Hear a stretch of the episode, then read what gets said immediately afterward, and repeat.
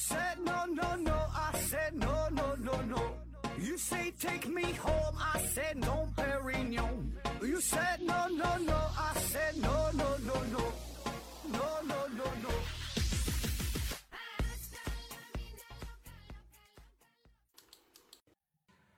拼命探索不求果，欢迎您收听思考盒子。本节目由喜马拉雅平台独家播出。这一期啊，咱们聊一聊人造月亮这个事儿哈。人造月亮问题呢，来自于给我一个棒棒糖 S L P E E 啊。他说：“盒子盒子你好，呃，你听说过人造月亮这个事儿吗？在二零一八年的时候啊，挺火的，呃，还上了 BBC 的新闻啊，说成都啊要建造三个人造的月亮，这样晚上呢就不用路灯了。呃，现在过去好几年了，好像没有消息了呢啊？你觉得这是一个骗局吗？理论上可行吗？能介绍一下不？啊，说这个人造月亮这个事儿是吧？这事儿呢，我也确实听说了，我记得这好像做过节目呢，做没做过？记不住了啊。当时传的非常热闹，后来辟谣了啊。但是我就在刚刚啊，就在刚刚，我查了一下国家自然基金科学委员会的网站，在这上边呢查到了这样一条新新闻，呃，发布日期是二零一八年的十月二十三号，题目呢叫“我国人造月亮拟上天，亮度可达月光八倍”啊，来源呢是新华网和科技日报啊。这个原文呢第一段呢是这么说的：当夜晚。降临，我们仰望星空，肉眼所见的最亮的天体就是月亮了。但事实上呢，一颗人造卫星在离地球五百公里轨道内的轨迹也是肉眼可见的，比如天宫二号空间实验室、国际空间站等。它们反射的阳光让其看起来像一颗颗星星。由此，一些科学家提出，利用此类现象将反射光反射到地球，为人类提供。照明服务的构想。近日，科技日报记者从四川成都天府系统科学研究会获悉，这段马上念完哈。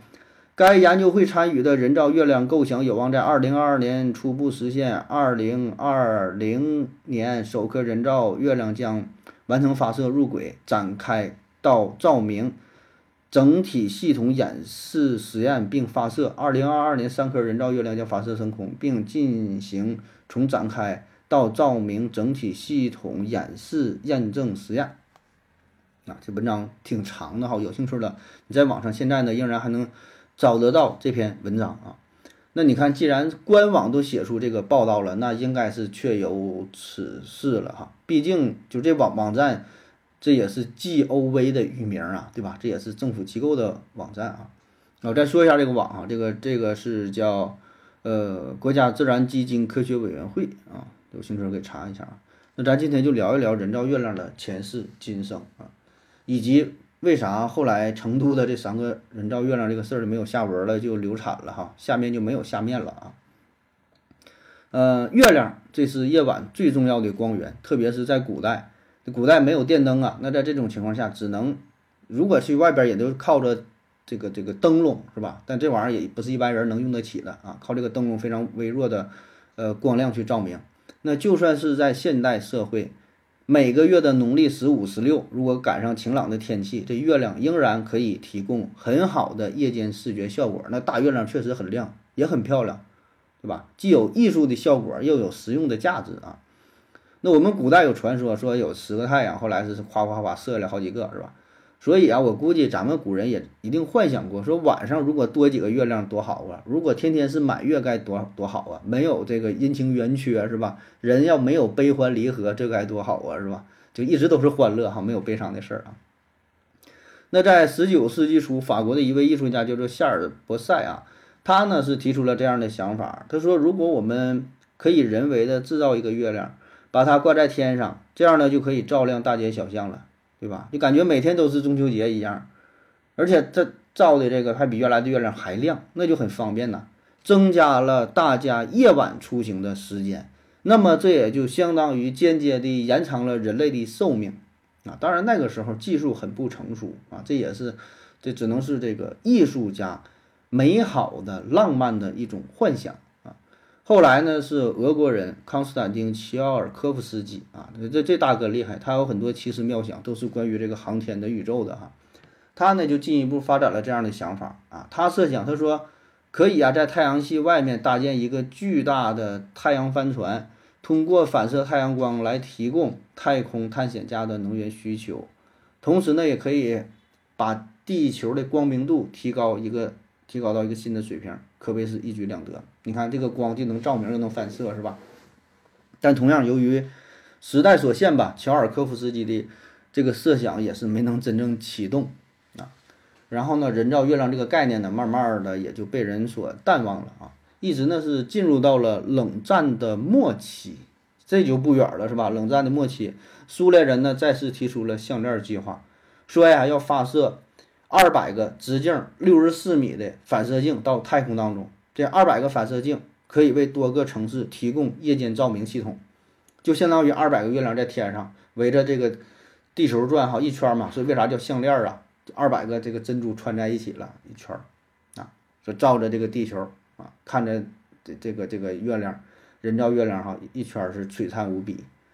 但问题就是还没等这个项目真正上马实施哈，苏联很快就解体了啊。那为什么俄国人对于人造月亮这个事儿这么感兴趣啊？第一呢，就是人家确实有这个实力。对吧？人家这个航天航空这方面还是很厉害的。再有呢，就是他们也有迫切的需求。就俄国人呐，啊，包括说就是苏联嘛，到俄罗斯啊，他们都太需要阳光了。你别看他们国土面积非常大，世界第一啊，非常非常大，但是绝大多数地方都是地处高纬度地区，很冷，很多地方还都在北极圈以内，所以这就意味着每年会有很长的时间。都会处于极昼和极夜的状态，那么在发生极夜的时候呢，大量的照明系统就会消耗很多的电能，对吧？这资源呢，而且呢，人类如果长时间晒不到太阳的话吧，心情不好。你就想这天天连续阴天下雨，你也心情不好。如果要是好几个月这样，那这人都抑郁了，只能是靠伏特加续命。为他？为啥天天就那喝酒，你知道吧？一个是冷，一个是。心情不好，靠这个酒啊去去麻痹自己，去调节，其实都是太阳，都是这个光线引起的。所以他就想啊，如果说我能整一个这个人造月亮反射太阳光的话，对吧？这一劳永逸啊，咱就可以解决这个极夜的问题了。哎，而且另一方面呢，对于农作物的生长来说也是非常依赖于阳光照射。那么如果说人造月亮成功了，就可以明显的提高农作物的产量。所以这个人造月亮对于苏联人。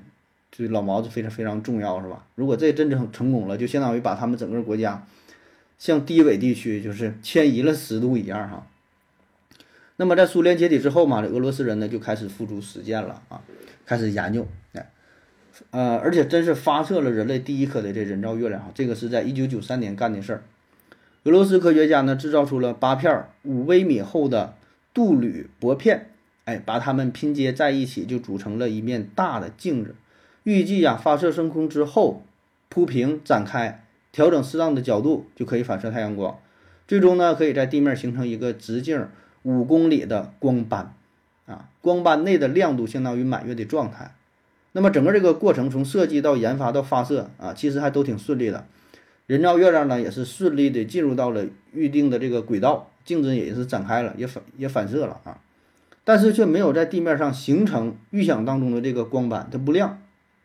咋回事儿啊？后来一研究，反射的这个光啊比较弱，这个光你反射的这个太阳光根本没法穿透厚厚的云层，大气层它太厚了，它不是说这个阴天下雨了就正常的这个云层它也有一定的厚度啊，这大气层啊这这么厚呢，穿透不了，啊失败了。但是战斗民族是不会轻易放弃的哈，在一九九九年的时候，俄罗斯联邦航天局再次做出尝试。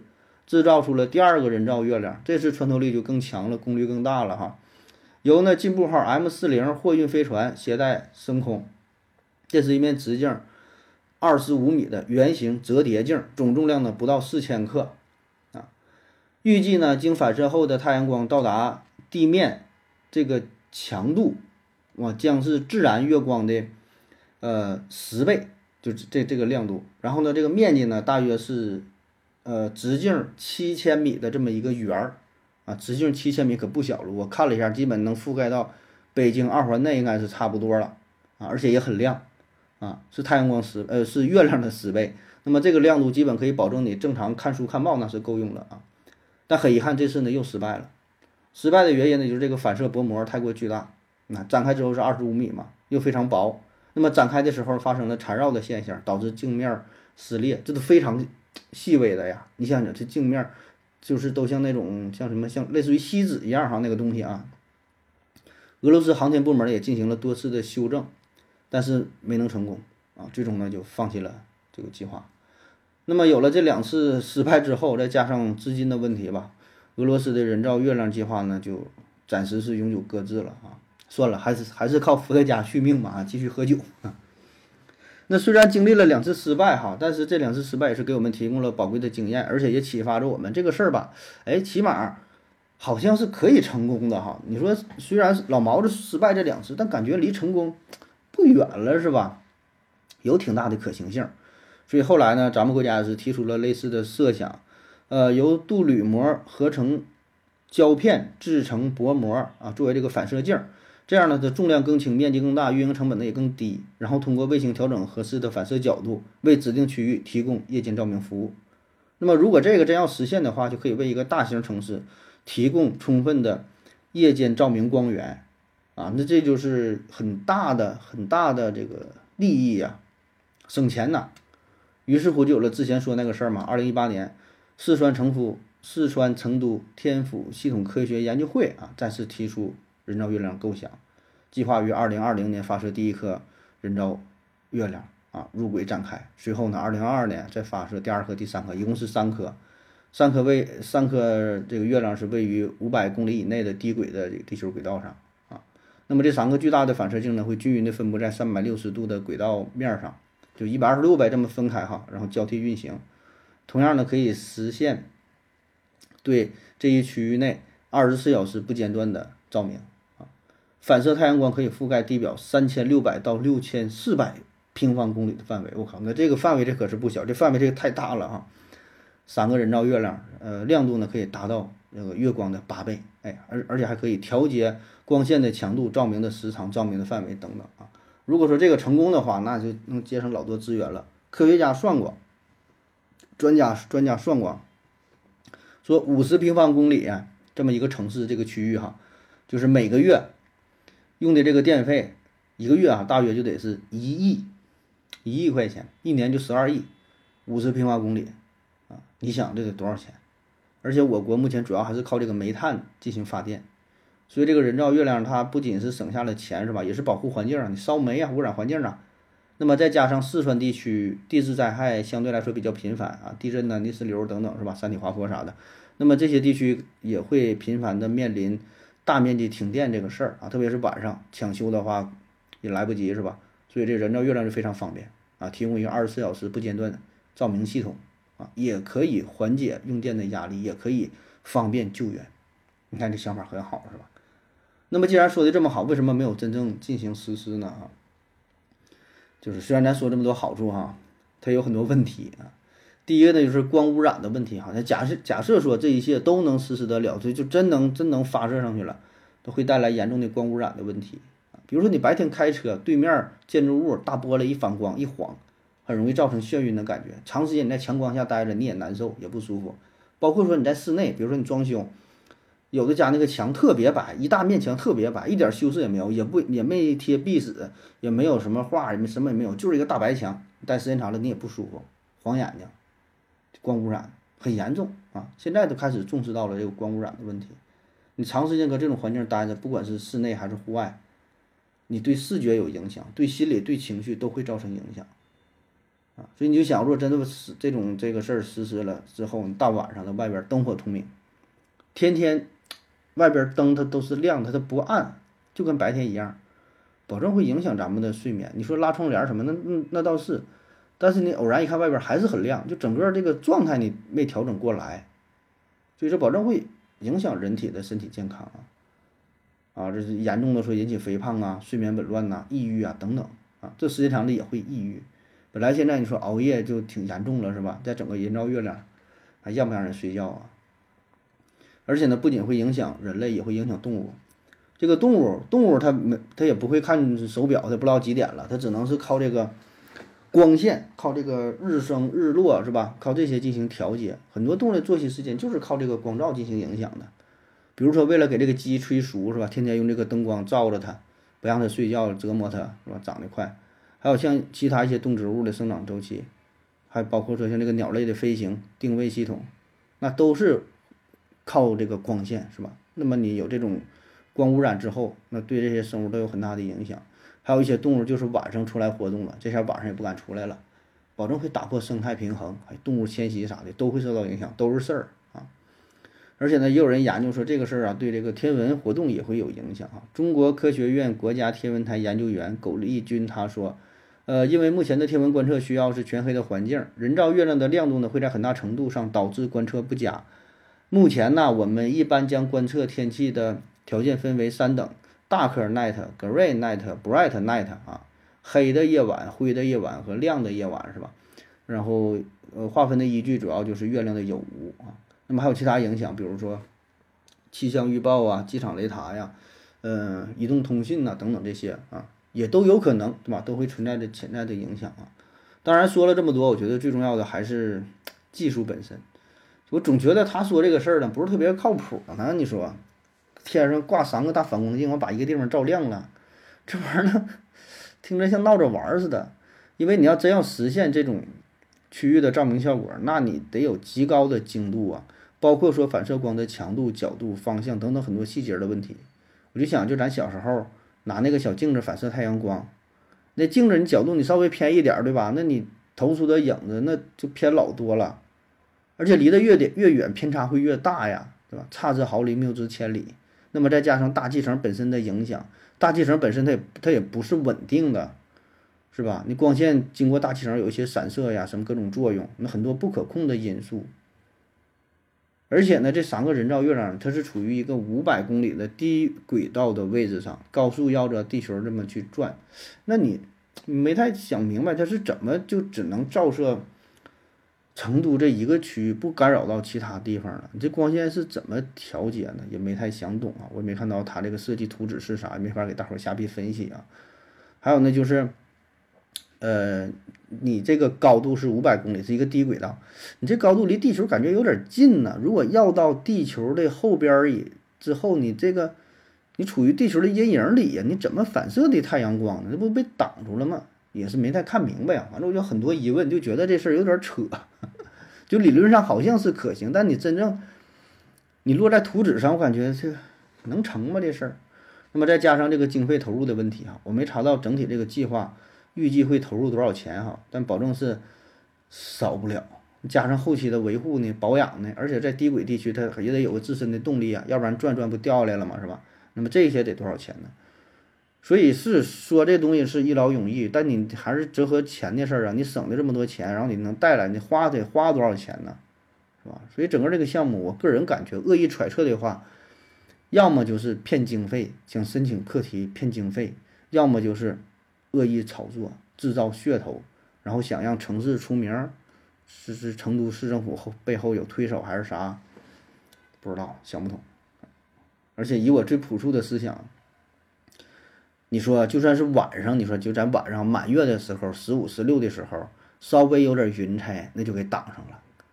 且不说晚上，你就这个月亮，白天你说有点云彩，这太阳光都能给挡上。你反射那玩意儿，你再亮，你能亮哪去？能有太阳亮吗？太阳就是有点云层就给你挡上。然后成都想干这个事儿，你要说昆明，我觉得还有可能。你说成都有个成语叫做“鼠犬吠日”，也不知道这帮专家听过没？这啥天儿啊？你那整这玩意儿，我搞不懂。当然了，对于这个人造月亮的事儿，我还是挺充满憧憬吧啊！就是咱排除实用的角度啊，排除实用的角度，咱就是随随随便啊瞎逼设想，就是未来啊，真的有一天啊，这个技术成熟之后，咱可以把这个吧作为一个景点儿，就是看着玩儿好玩儿是吧？比如说某个景区啊，规划出这么一个区域啊，你是二十平方公里、五十平方公里，画出这么一个区域，头顶上真的有这么一个人造的月亮，这月亮跟大探照灯一样，把地面照得非常亮，是吧？打造一个真正的不夜城，哎，这个不夜城这里边没有什么，不用那个路灯照明，就是天上一个月亮给你照明，来这里玩儿，哎，你比如说来这旅游啊，不是生活区，不是商业街区，就是一个旅游度假区、旅游区啊，你可以来这儿体验一下，整宿不睡觉，是吧？这绝对是一个很大的卖点。你来这里打卡呀、拍照啊，啊，抬头一看天上两两个月亮，是吧？这多有意思啊！我感觉这事儿，如果说技术成成熟之后可以考虑，由咱们国家航天局牵头，对吧？以这个航天科技作为主题，你别总这整什么熊大、熊二啊，讲喜羊羊、灰太狼啊，整一些什么这个儿童游乐园，没没啥意思，对吧？整点上档次的。你看咱这个小想法，这景区打造出来，直接就是一个标杆，对吧？真正不夜城，你来吧，谁能比得了？远处一看就是天空中最亮的星，本身就是一个广告。看看不知道大伙儿谁有兴趣，可以在节目下方留言，咱们洽谈合作一下哈，咱整一下啊。好了，感谢各位的收听，谢谢大家，再见。